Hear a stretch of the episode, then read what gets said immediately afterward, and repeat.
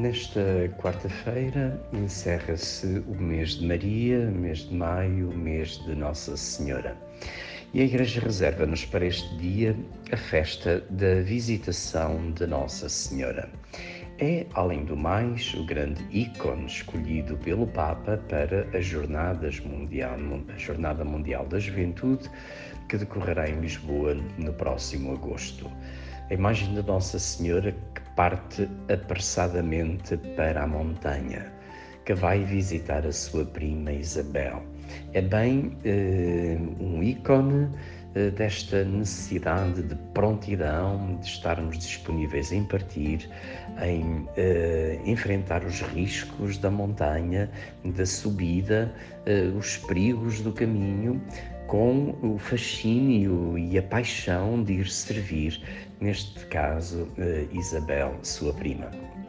É por isso um modelo que é colocado diante de todos os jovens, é colocado diante de todos os cristãos, Maria em permanente partida ao encontro do outro. Hum, as leituras deste dia eh, próprias da visitação de Nossa Senhora começam-nos por apresentar uma eh, leitura da profecia de Sofonias. Eh, é um convite à filha de Sião a que solte brados de alegria, em que exulte jubilosamente.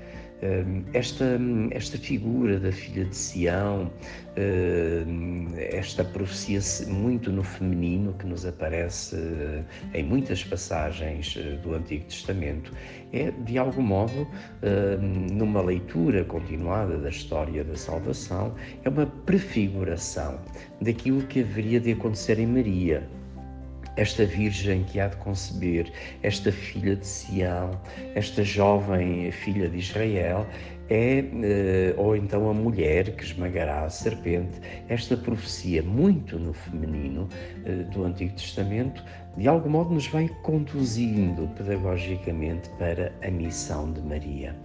E por isso mesmo a narrativa do Evangelho, eh, quando nos narra a visita de Nossa Senhora à sua prima Isabel e a proclamação do cântico do Magnificat, seguido do canto da saudação de Isabel, de algum modo, eh, pedagogicamente, a Igreja quer nos dizer que aquilo que se foi eh, acalentando, a profecia antiga de todo o Antigo Testamento, cumpre-se em Maria.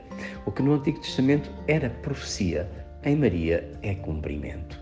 E é cumprimento desta forma muito, eh, muito interativa. Maria abraça o ideal eh, que lhe vem proposto por Deus através do anjo. Maria é mulher da ação. É, o Vaticano II vai referir-se a ela como a primeira crente, a primeira discípula, é a que vai à frente, a que percorre em primeiro lugar a estrada, o caminho que o seu filho uh, é. E por isso Maria é, uh, digamos assim, a que leva a luz e, e atrás seguimos todos nós fascinados pelo seu exemplo, pela via que Maria percorre. Esta passagem do Evangelho de São Lucas tem, além do mais, integrado o Magnificat. E o Magnificat é claramente um hino uh, de uma beleza extraordinária, mas onde se reflete neste texto a fé de Maria. Eh, é um hino de louvor, a minha alma glorifica ao Senhor, começa por Maria por dizer, glorifica porquê? Glorifica ao contemplar as maravilhas que Deus realiza na sua vida e na história da humanidade. Na sua vida, porque uh, pôs os olhos nesta sua humilde serva. Mas é o Deus das maravilhas em favor de todo o povo. É aquele que está uh, ao lado dos mais pobres, que uh, manifestou o seu poder e dispersou os soberbos, derrubou os poderosos de seus tronos, mas exaltou os humildes, aos famintos, repartiu os seus bens, etc, etc. É neste Deus que Maria acredita. Maria vê plasmada na sua vida a ação deste Deus. Por isso, a fé de Maria é uma fé eh, concreta, é uma fé onde Maria contempla os sinais que acontecem na sua vida e à sua volta. como a ação de Deus a acontecer.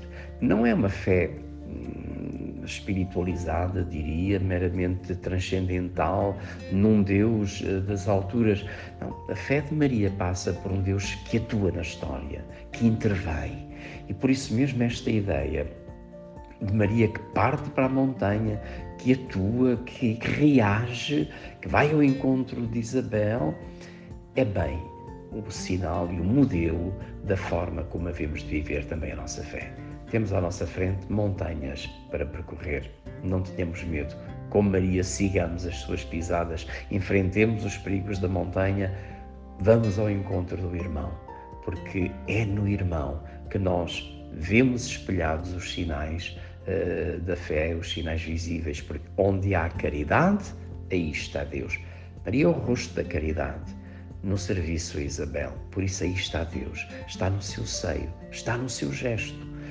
Nós também, indo ao encontro dos outros, saberemos ou poderemos vir atuar o próprio Deus, porque quando amamos, Deus torna-se presente.